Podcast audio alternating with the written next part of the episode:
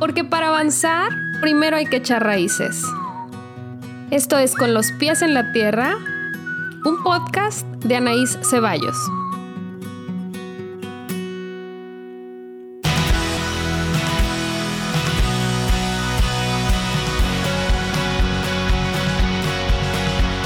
Este es el episodio número 17 de Con los pies en la tierra.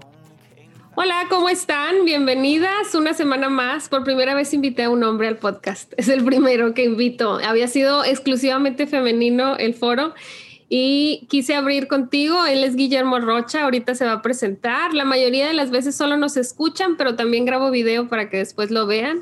Eh, Guillermo, ¿cómo estás? Muchísimas gracias por aceptar la invitación y cuéntale a quienes nos escuchan qué haces, quién eres y por qué estás aquí. ¿Qué te dije que venías a hacer?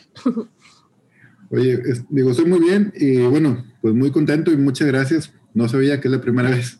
Sí, eres. A un hombre, así que qué orgullo y la verdad es que qué compromiso también. Eh, espero pues no hacer quedar mal, ¿verdad?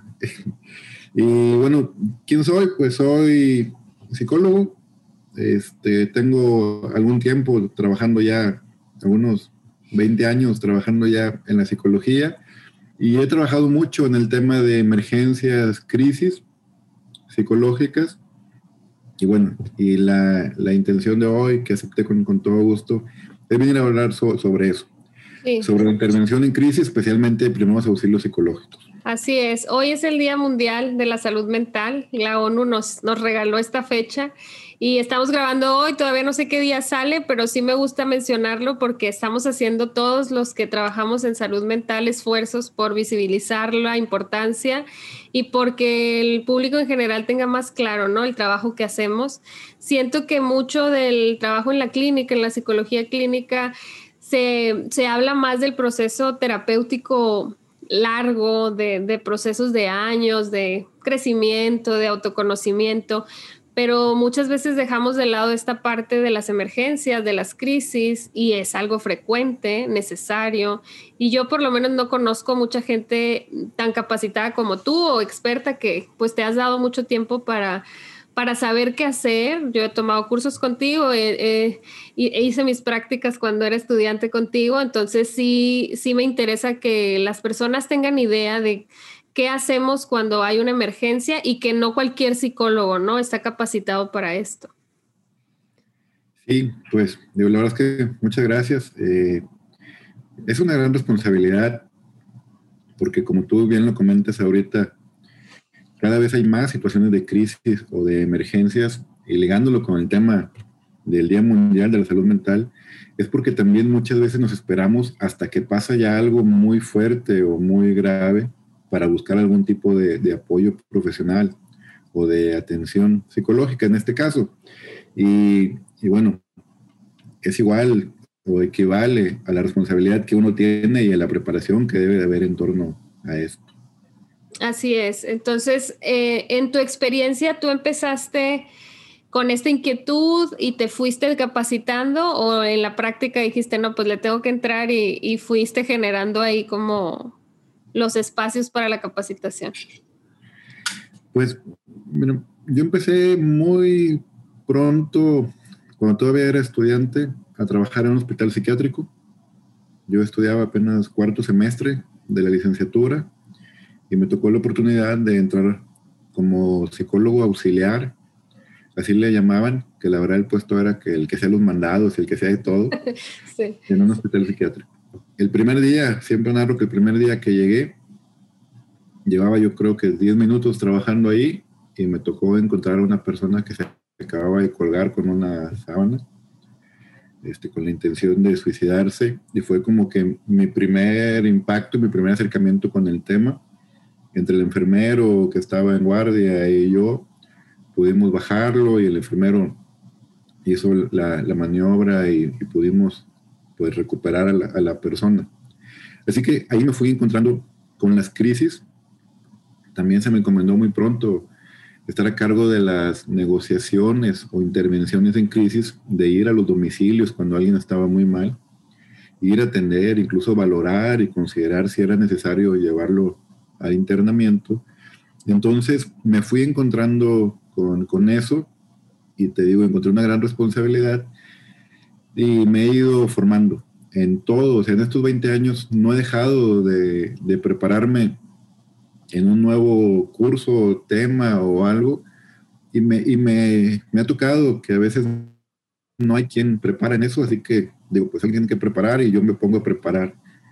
De hecho, hace poco nos diste un curso y, y, te decíamos, pues tienes que inventar el siguiente porque no hay, no hay mucho quien nos los dé, sobre todo así entre colegas pues más o menos contemporáneos porque vivimos una realidad parecida, porque antes pasaba que los maestros eran muy grandes y nos enseñaban cosas muy valiosas, pero ya no ejercían o ya no estaban en el mismo campo laboral que nosotros, ¿no? Cuando estudiábamos la licenciatura o en mi caso la maestría, tú ahorita estás terminando tu doctorado, recuerdo, entonces es eso, es como el estar cerca en edades entre colegas nos ayuda mucho porque vivimos panoramas parecidos, ritmos de trabajo parecidos, tenemos estas agendas llenas ahorita.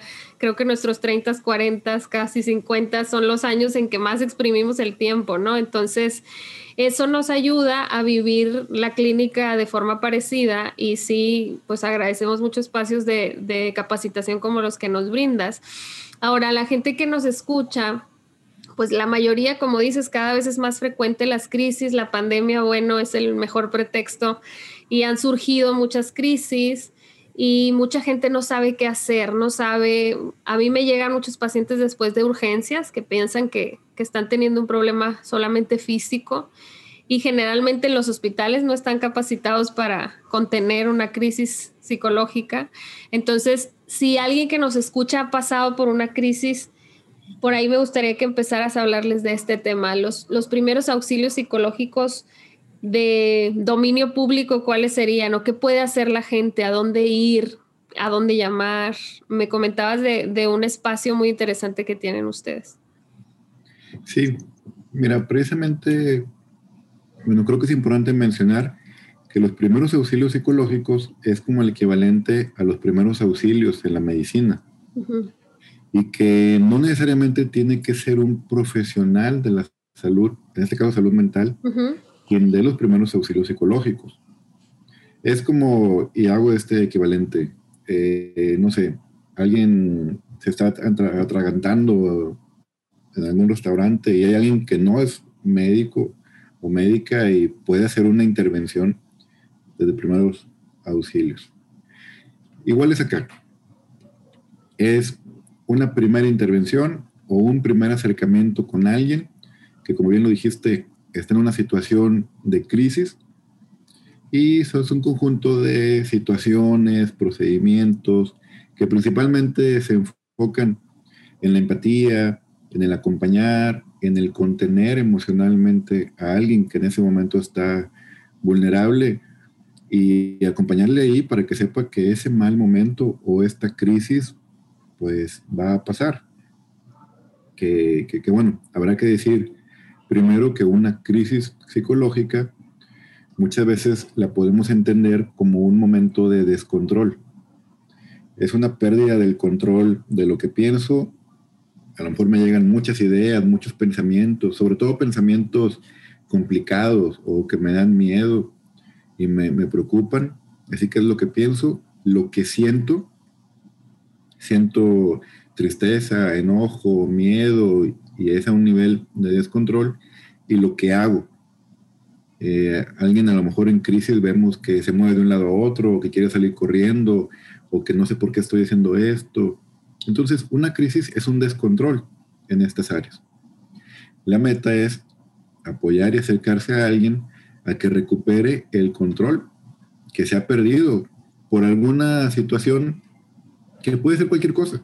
O sea, cualquier cosa nos puede traer una respuesta de crisis, todos y todas las vamos a tener en, en nuestra vida. Y entonces, la meta sería que podamos conocer la importancia de llegar y acompañar a alguien que la está pasando tal vez un poquito mal. Sí, que, que el simple hecho de estar ahí para el otro uh -huh. hace la, las veces de contención y como dices, te acompaño mientras estás mal, que no puedes eh, continuar con lo que estabas haciendo, no sé, hay gente que va manejando, se tiene que parar porque no puede, está, se siente muy mal, o gente que estaba en su trabajo y tiene que parar de trabajar. Entonces, como bien dices, no tiene que ser un psicólogo, no tiene que saber mucho del tema con el simple hecho de entender que la otra persona necesita contención y acompañamiento. Y, y por ahí va un poco la capacitación, ¿no? Por ejemplo, para personal de salud, para los médicos, ahora que, hay crisis en urgencias, por ejemplo, porque la gente tenemos miedo de contagiarnos, tenemos miedo de ir al hospital, entonces se vienen estas crisis y el hecho de que enfermeros y médicos sepan que si alguien entra en crisis ahí, no es que te tienen que llamar a ti, sino que pueden hacer esa, ese trabajo, ¿no? Sí, y fíjate que, bueno, acabas de comentar algo que es muy actual, porque anteriormente alguien que tenía una crisis de ansiedad, por ejemplo, era alguien que llegaba a un hospital o con un, un médico, una médica y le decía, pues me va a dar un infarto porque siento mm, que mi corazón se me va a salir y la taquicardia, me falta el aire, se me está adormeciendo el brazo, y creo que me, o me da una embolia o me estoy volviendo loca o loco.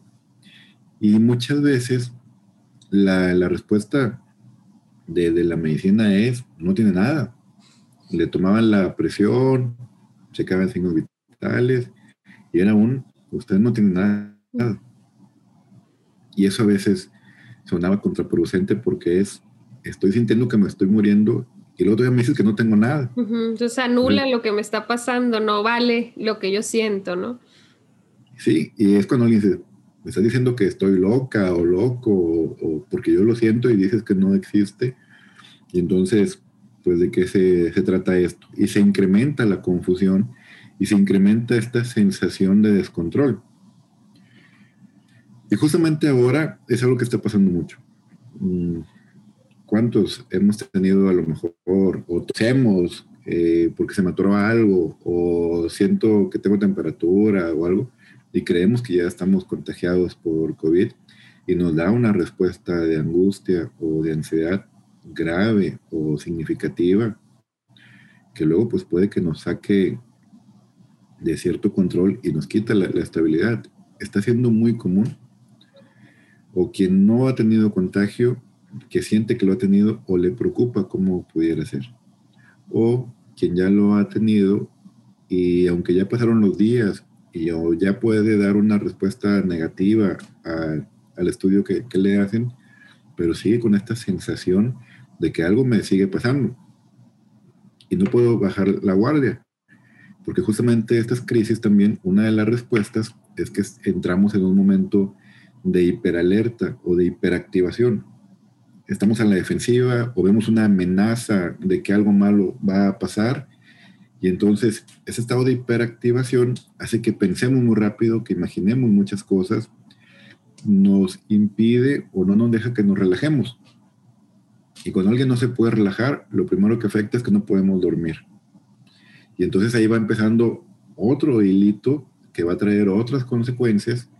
Y a lo mejor tal vez empezó pues por, no sé, un momento que me sentí mal y que era de otra cosa, y como yo le empecé a dar las, la idea y el nombre, estoy contagiado o me va a pasar esto otro, fue creciendo, fue creciendo, y ahí es cuando ayuda que alguien venga y diga, no, mira, te pasa esto, puedes hacer esto, vas a recuperar el equilibrio, vamos a esperar este tiempo, vamos a tomar tales conductas o tal estudio o tal valoración para saber bien qué es lo que está pasando. Sí, como ayudar, acompañar y nombrar. Ahorita que lo dices así, ayer di una charla sobre crianza y es muy parecido a lo que hacemos con los niños.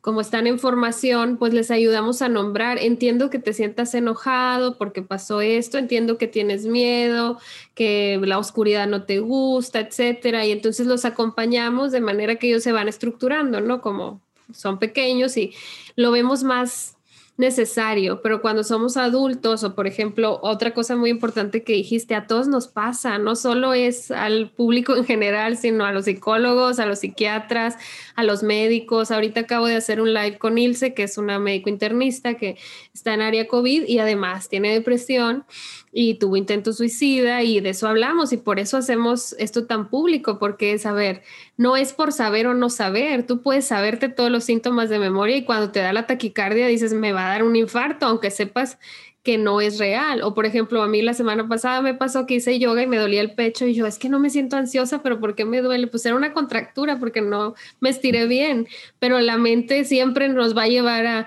¿no será que te está pasando algo? Y entonces, si tú no tienes las herramientas, o aunque las tengas, si el síntoma es, es grave, te saca de ahí y te lleva lejos y ahí es donde sirve. Pues digo, los que tenemos, en mi caso, mi esposo es psicólogo, pues me, me contiene. O tú nos has compartido en el curso que tu hermano también es terapeuta. O sea, si tenemos gente cercana que, ya lo ha hecho, pues nos contiene. Pero si estás tú solo, hay que pedir apoyo, ¿no? Sí, eh, definitivamente. Porque a veces fíjate que somos los más, no sé si decir, propensos cuando creemos que no pasa nada y minimizamos las cosas y entonces lo dejamos pasar y dejamos que se acumule y dejamos que, crezca. O sea, la meta es atenderlo, como tú dijiste, o apoyarse y dejarse apoyar por alguien, si es alguien cercano, pues mucho mejor, o ser el apoyo.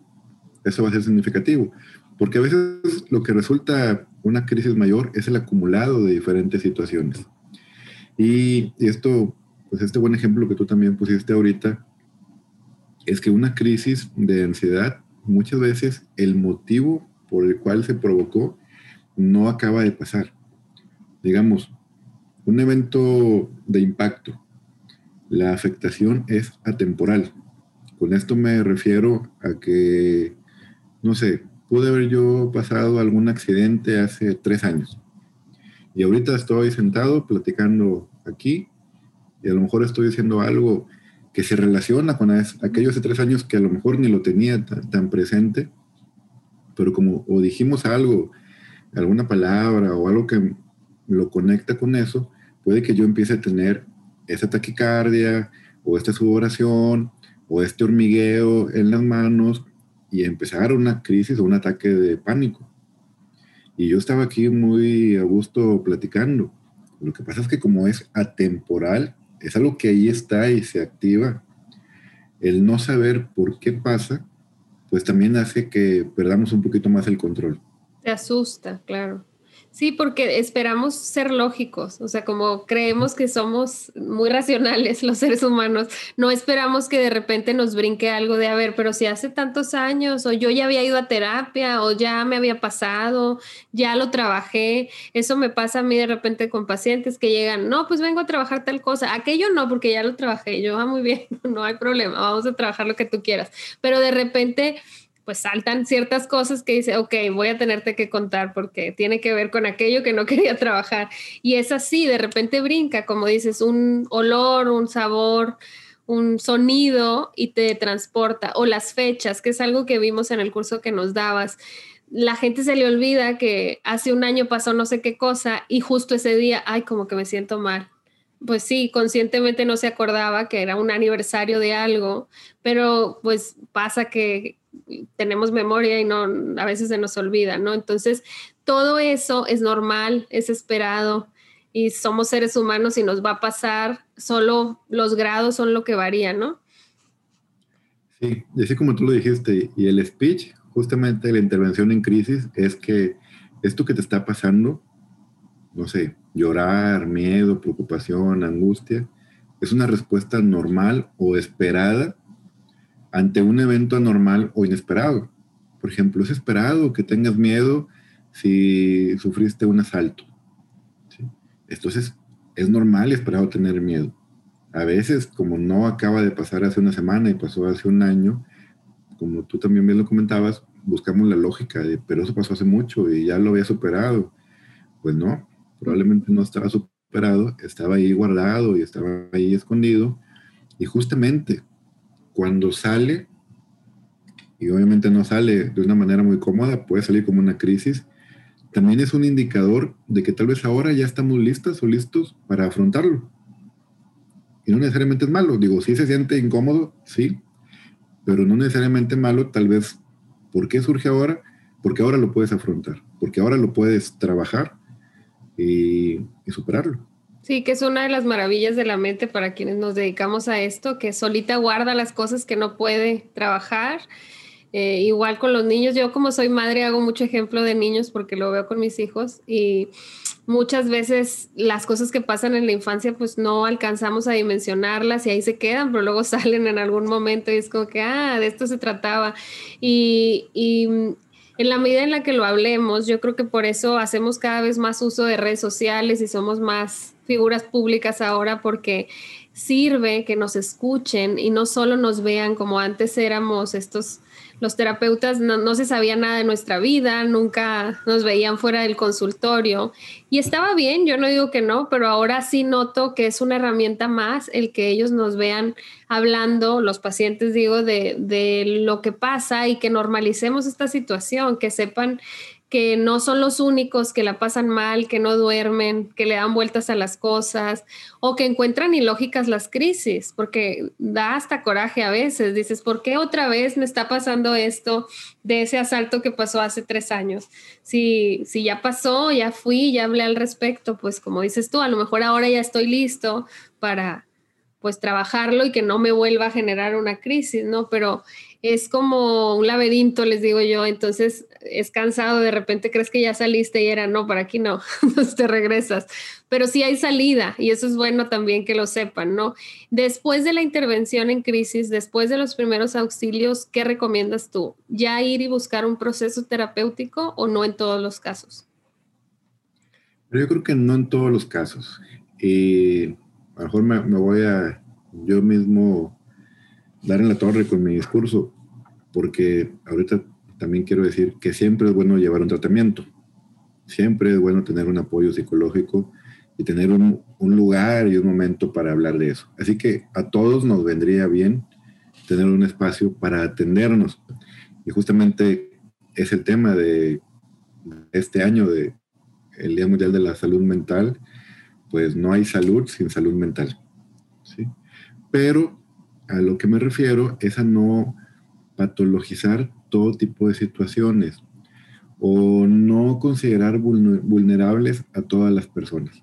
Vaya, todos podemos y todas podemos vivir un mismo evento y a lo mejor alguien no sale afectada o afectado. Y es muy común. Pero también es tan común que luego a quien traen a terapia es al que no ha salido afectado. Y, te, dicen, es que no lo ha llorado y queremos que lo, llore y todos los demás ya lo estamos llorando y sufriendo, pero esta persona no. Y es a quien la, la traen y la persona está bien. Y te dice, no sé por qué me trajeron. No sé por qué me trajeron. O te dice, los que deberían de venir son, son ellos. Pero los demás te dicen, no, primero él o ella. Y... Que se desahogue. Exacto. Entonces, esa cultura de patologizar, pues también a veces hace daño porque tenemos que pensar que sí hay quien puede afrontar algunas cosas por su propia cuenta, o hay tiempos, o hay momentos. Y digo, perdón, pero voy a poner un ejemplo, y perdón por el ejemplo, pero es como cuando hay una pérdida de, un ser querido. Siempre hay alguien que se hace cargo de los trámites, que se hace cargo de las demás personas, y que a lo mejor la vemos o muy entera o muy entero, mientras todos los demás nos estamos pues deshaciendo por el, por el dolor. Entonces ese alguien se mantiene firme. Y lo que va pasando es que los demás se van recuperando, no sé, dos, tres meses, cuatro meses, el tiempo que cada quien requiera. Y cuando los demás se recuperan, esta, esta otra persona empieza a presentar algo. O aislamiento, o tristeza, o ansiedad, o las diferentes eh, sintomatologías que conocemos pero como no ha pasado algo reciente, digamos, la pérdida pasó ya hace meses, no tenemos con qué asociarlo. Pero resulta que esa persona probablemente se estaba sosteniendo un tiempo, porque si no se sostenía, pues ¿quién iba a sostener a todos? Claro. Y ahora resulta como que ya todos están bien y yo estoy mal y me siento doblemente mal porque si ya todos lo superaron, ¿por qué yo no lo he superado? Yo debería estar bien también. Yo debería estar bien. O se supone que yo soy fuerte, el fuerte o la fuerte aquí.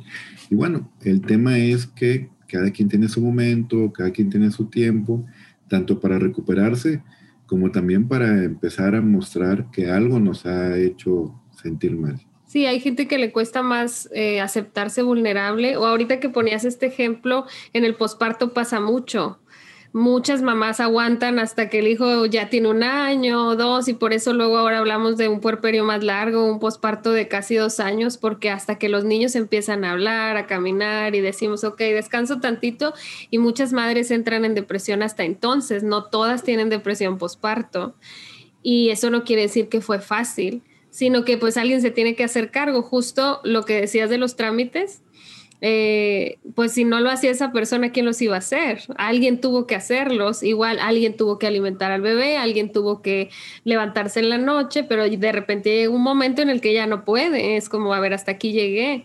Y como dices, puede parecer ilógico, pues no estamos apelando a la lógica aquí, estamos nada más haciendo evidente que cada persona va a tener sus tiempos, pero sí, a lo mejor estas personas que parecieran más fuertes, viven un doble proceso. El me siento mal y me siento mal por sentirme mal ahora, ¿no? Como por qué no fue en el momento que todos y por qué no lo superé. Y luego por eso también esto que dices de la patologización, o sea, ay, entonces es un duelo patológico porque se tardó dos años después de que murió su mamá. Pues si tú, no sé, a veces hay juicios por propiedades que duran año y medio, pues no había tenido chance, ¿no? Tenía que ir al juzgado y tal.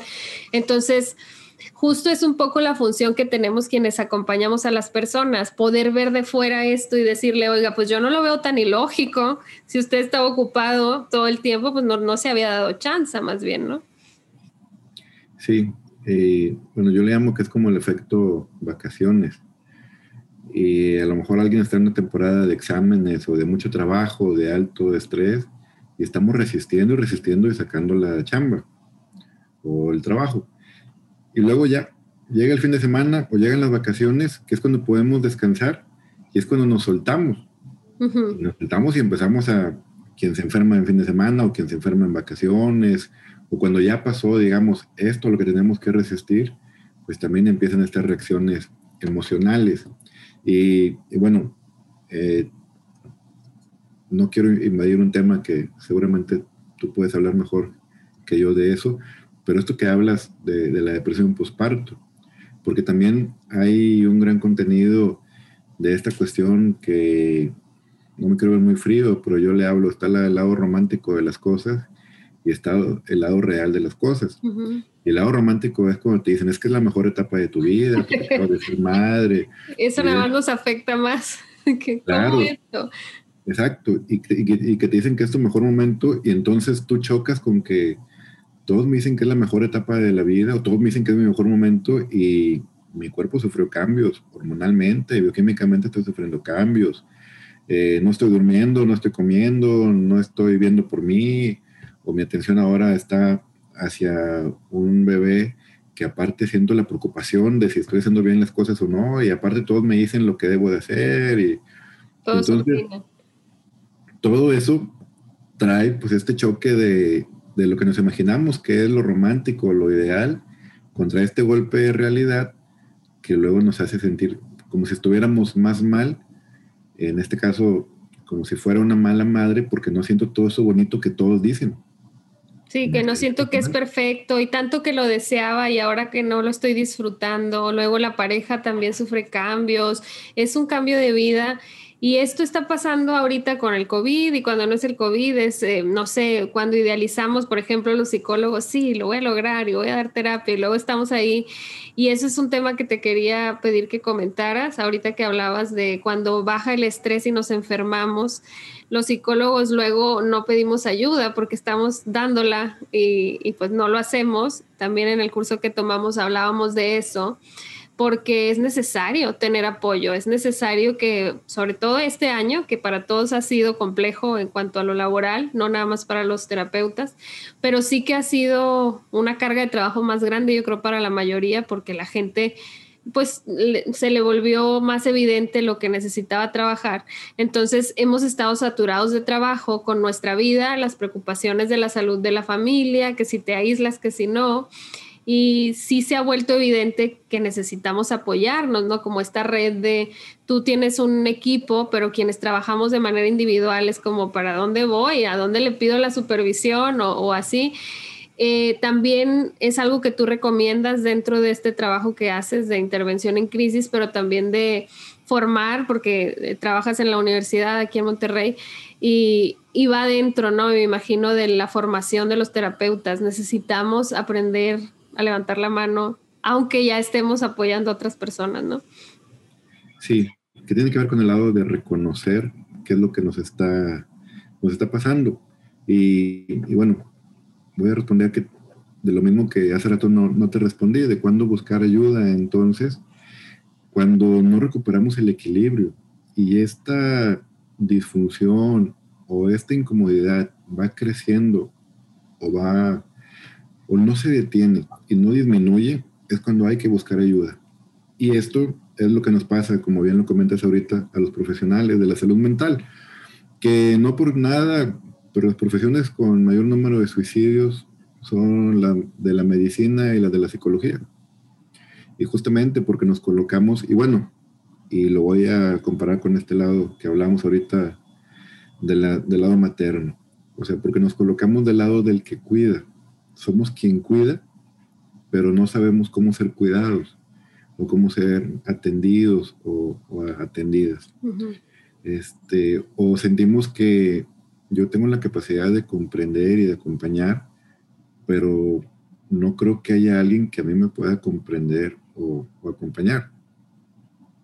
Y pasa, y te, comparto, por ejemplo, ahorita que hablábamos de esto, de lo de los cursos, llegó un momento que se, se pedía eh, algún tipo de certificación, de diploma en intervención en conductas suicidas. Y como yo soy el que da los cursos, yo doy los diplomas, pero yo no tenía un diploma, porque, no había que un curso. La gente lo daba. Y entonces había gente que tenía un reconocimiento que yo no tenía y tenía un acceso a algo que pareciera que yo no tenía. Haz de cuenta que así podría ser en nuestro lado. Como que somos aquellos que damos el apoyo. Y no encontramos quien nos lo dé. Y no encontramos quien nos, nos lo dé. Pero ahí la única es, es eso, es, es, hablarlo, ¿no? Hacerlo evidente, igual con los médicos, que no sea necesario llegar a la crisis, a urgencias o al, al pensamiento suicida, sino, a ver, y, como dices, y que quiero que quienes nos escuchan se queden con esto muy claro, porque muy seguido me buscan, a mí por lo general son madres de familia, pero también mujeres solteras que me dicen, ¿cómo sé si necesito ayuda? No es normal estar mal. Y yo, bueno, tampoco andamos en las nubes y la felicidad constante, pero debe existir un equilibrio y es justo lo que tú decías.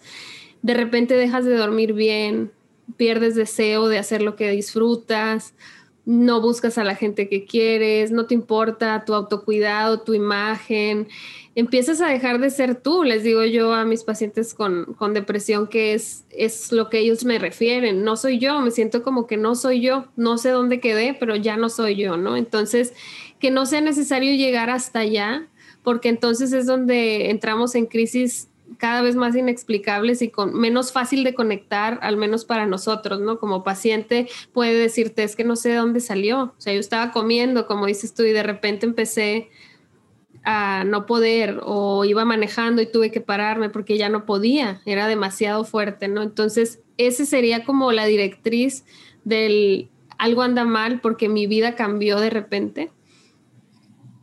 Sí. Eh, y mira, tal vez así, cuando ya empezamos a preguntarnos en qué momento uno busca ayuda, tal vez es cuando en ya... Ese momento, sí. Es un buen momento de buscar ayuda, porque sí, suele ser que lo relacionamos con tiene que estar algo muy malo para buscar esa ayuda. Pero justamente una crisis o un problema es la punta del iceberg. Eh, justamente se llama una emergencia psicológica, es cuando algo ya emergió, o sea, ya, ya, salió, a la luz. Pero eso traía ya o trae siempre una historia. Lo mejor, el mejor escenario es desde los comienzos, de esa historia, buscar esa ayuda y no cuando estamos en un problema mayor o significativo. Por ejemplo, te puedo decir, o tú lo, conocerás también con tu figura de terapeuta, de lo, las mayores crisis que atendemos tienen que ver con crisis suicidas. Y sí es lo más complicado. Las estadísticas son muy lamentables en el tema de suicidios, pero también habrá que decir que hay un, un muy buen pronóstico cuando se detecta a tiempo una persona con riesgo de suicidio. Y entre más a tiempo, entre más pronto lo detectemos, mejor es el pronóstico. Y a lo mejor, ¿cómo aparece? Y tú acabas de dar los síntomas. Cambios en el sueño, alguien que no puede dormir. Si no puede dormir es porque no te puede relajar. Si no te puede relajar es porque algo te está generando una presión o un estrés o te mantiene en un estado de alerta. O al revés, te duermes la mayor parte del tiempo como para desconectarte, como para no estar presente en este mundo. Y luego tal vez te empiezas a aislar para separarte de todo, porque no puedes lidiar con tus emociones y la de los demás, o el contacto con las demás personas. Y luego bien, o cambios en el estado de ánimo, o irritabilidad, o tristeza, angustia, cambios en la alimentación, entonces todo ese caminito, caminito, es hasta luego llegar a una crisis suicida, de ansiedad, un cuadro depresivo o algo, que si se hubiera detectado o intervenido desde el principio, tendríamos un mejor panorama. Entonces, eh, fomentar esta cultura de sí buscar la ayuda desde este principio, pues es mucho mejor que esperar hasta que esté muy mal para buscarlo. Sí, que no tengamos tan normalizado. Siento que el ritmo acelerado de vida que teníamos, no digo que ya no exista, pero sí sé que bajó mucho porque pues se separó el mundo por lo menos unos meses.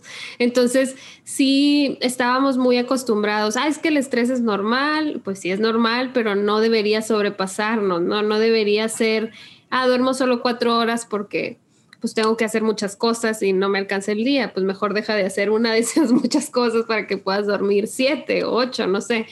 Eh, también el, hablarles de la importancia de tener recursos, eh, hobbies, eh, gustos de los que podamos hacer uso y no solo dedicarnos a trabajar o a cuidar, no solo los profesionales de la salud, cualquier persona, estamos como muy orientados como sociedad, ¿no? Al consumismo y a generar recursos y de repente se nos olvida disfrutar, oye, platicar, hacer ejercicio, que la gente no sé de cuándo para acá lo convirtió en un martirio y puede ser algo que disfrutas. Hay una amplia variedad de cosas que podemos hacer con el cuerpo para disfrutar, bailar, caminar. Este, siento que, que son menospreciados a veces y que son muy valiosos recursos, ¿no? Así como la escucha y el acompañamiento, como tú bien nos dices, puede ser clave en una crisis, aunque no sea un profesional de la salud. El estar ocupados, el hacer ejercicio, el levantarnos, comer saludable, eh, tratar de rodearnos de gente positiva que nos acompañe, que nos escuche. Son cosas simples, no es un proceso terapéutico, pero nos puede ayudar y nos puede como hacer esta cerca de contención que ya cuando nos ven mal, pues mínimo ya tenemos a alguien viéndonos, ¿no? Que si no nos vamos aislando, como en estas películas, no sé, como Wally, ya ves que estaban en unas sillas con su visor y que cada vez parecemos más así, todos sentados trabajando. Entonces, ese, ese contacto humano, ese, ahora que estamos a distancia, por lo menos así en pantalla, pero uno a uno, escuchándonos con atención eh, yo les decía cuando inició la pandemia, bueno, no nos gusta estar lejos, pero no estamos con el celular en la mano, estamos en el Zoom y nos estamos viendo. Entonces, a lo mejor antes estábamos en vivo, pero cada quien en el celular. Entonces, darle también valor a eso, ¿no? Como una herramienta para toda la población. Sí, fíjate que qué importante es, por ejemplo, habrá que decir ahorita que la crisis es lo que pasa afuera, la pandemia o el virus. La crisis no somos nosotros. Y entonces mucho dependerá de esto que tú acabas de decir, de cómo nos vamos a adaptar, en este caso, a esta situación de, crisis. Nos podemos adaptar desadaptativamente o negativamente. No sé, o no durmiendo, o durmiendo siempre, o tomando cosas para dormir, o para relajarse, o con el miedo, con la angustia y todo eso, los podemos adaptar de una manera más adecuada. No sé, dándonos estos espacios de tiempo o para el ejercicio, o para cuidar la alimentación, o para convivir con los que no convivíamos porque nos la pasábamos todo el tiempo en la calle y ahora que estamos aquí, pues nos vamos a ver un tiempo, vamos a conocernos. Este, así que sí dependerá mucho de la respuesta que tengamos, que sea adaptativa y que sea para bien. Uno se puede adaptar a la depresión o a la tristeza. Y a veces yo le pregunto a los pacientes, a ver, ¿qué estás haciendo para sentirte mal o qué haces para sentirte bien? Y no sé, pongo un ejemplo, una ruptura de pareja. ¿Y qué haces? Pues te pones a escuchar música triste, ver películas tristes, voltear a buscar los recuerdos tristes. Entonces estás alimentando esta cuestión triste y te estás adaptando desde este lado depresivo. Tienes más opciones. Ponerte a hacer ejercicio, cuidar tu alimentación, todo lo que tiene que ver con el tema del autocuidado, que tanta falta nos hace, y como tú bien lo decías, porque hemos llegado a una vida así de carrera total, que cuando hacemos después algo a favor o algo bueno nos sentimos mal. Sí, es culpables porque no fuimos productivos medio día porque hicimos ejercicio y comimos. Sí, yo, a mí me, me pasó cuando ya no quise trabajar para una situación y quise pues ya estar por, por mi cuenta y que fui por primera vez a un cine, no sé, a las 3 de la tarde. Después de años de estar consultando todo el día. Claro, y a las 3 de la tarde y solo y muy tranquilo el lugar y compramos palomitas sin fila y compramos lugares que queríamos. Todo muy bien, pero yo me sentía culpable de... De que porque dejé a mis pacientes por venir a comer palomitas. Exacto, o sea, debería de estar trabajando y no, y no debería de estar disfrutando algo. Y entonces pasa que luego nos sentimos mal por sentirnos bien y regresamos otra vez a estas ideas de tengo que salir de, trabajar después de las seis o después del jefe o la jefa o todo esto, que son ideas que se van a ir acumulando y que van a salir como diferentes situaciones. Y luego voy a decir, es que no sé por qué tengo ansiedad. Sí, no encuentro motivo, pues es ese acumulado. Es ese acumulado, definitivamente. Sí, es, es, es, como muy importante verlo así en retrospectiva y, y, que quienes nos escuchan tengan claro que no es al azar nada de lo que les pasa, pero que sí hay una explicación, aunque para quien le pasa no esté clara. O sea, a ti te puede parecer ilógico. Yo recuerdo mis pacientes con ataques de ansiedad que me contaban que sentían una flema o la opresión en el pecho o esta certeza de que se iban a morir y es que me estoy muriendo de verdad y voy al hospital y cuántos electrocardiogramas hasta que fuimos dando con de dónde venía y así cada paciente y así cada libro que agarras y que te va enseñando. Yo creo que la evolución que ha ido teniendo la terapia que que va enseñando cada vez más al paciente y va siendo más psicoeducativa eh, sobre todo hablando del tema de la ansiedad, ayuda mucho a que entienda el paciente lo que le pasa y pueda ver el fin del proceso, ¿no? Antes era distinto, se atendía de otra forma y sí siento, y por eso decía lo, lo de la importancia de, pues, irnos educando los terapeutas entre contemporáneos porque estamos viviendo este momento histórico y estamos aprendiendo a atender a esta población, no a la que se atendía antes, ni sabemos cómo va a ser el futuro, que se ve bueno el reto, pero por lo pronto estamos así descifrando cuánto sirve que el paciente entienda cómo es este proceso cognitivo, cómo es este, me voy al pasado, me voy al futuro, y no puedo con el presente por estar allá y acá, ¿no? Entonces, sí es muy valioso tener claro cuándo es una emergencia, de dónde viene, como dices, que solo la punta del iceberg, la crisis, que casi cualquier persona podrá contener si le toca estar ahí, o sea, si quien nos escucha le toca ver a alguien que está muy mal, con quedarte ahí puedes hacer mucho, con decirle aquí estoy, te escucho, ¿no? Y Hace ratito antes de empezar a grabar, te preguntaba yo que si conocías aquí lugares donde haya atención así como, pues no necesariamente gratuita, pero en este momento del mundo y de la pandemia, se necesitan muchas manos, muchas mentes dispuestas, ¿no? A acompañar. Y me contabas de un proyecto, si quieres contarnos para que te escuchen. Sí, sí, sí. Eh, una de mis responsabilidades es que estoy a cargo del Departamento de Urgencias Psicológicas de la Universidad, de la Autónoma de Nuevo León.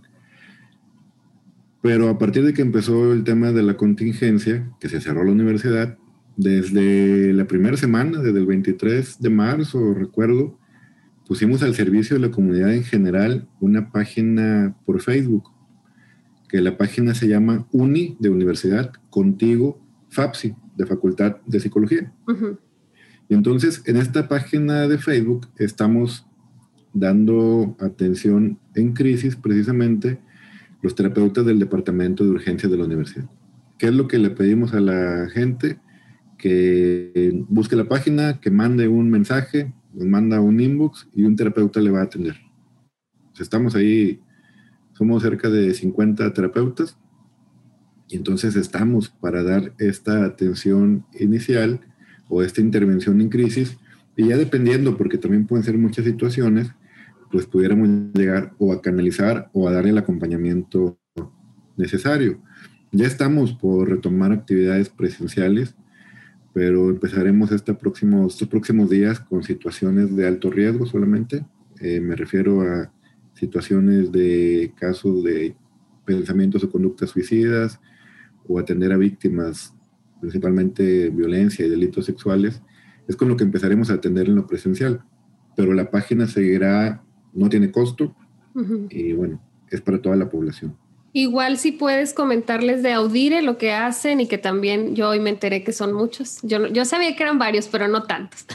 Entonces me da gusto saber porque yo le comentaba a Guillermo que como terapeutas es una gran responsabilidad recomendar otro terapeuta porque nadie se mete al consultorio más que el paciente y el terapeuta. Entonces a menos que tú lo hayas formado o hayas trabajado con él pues no sabes cómo trabaja cada persona.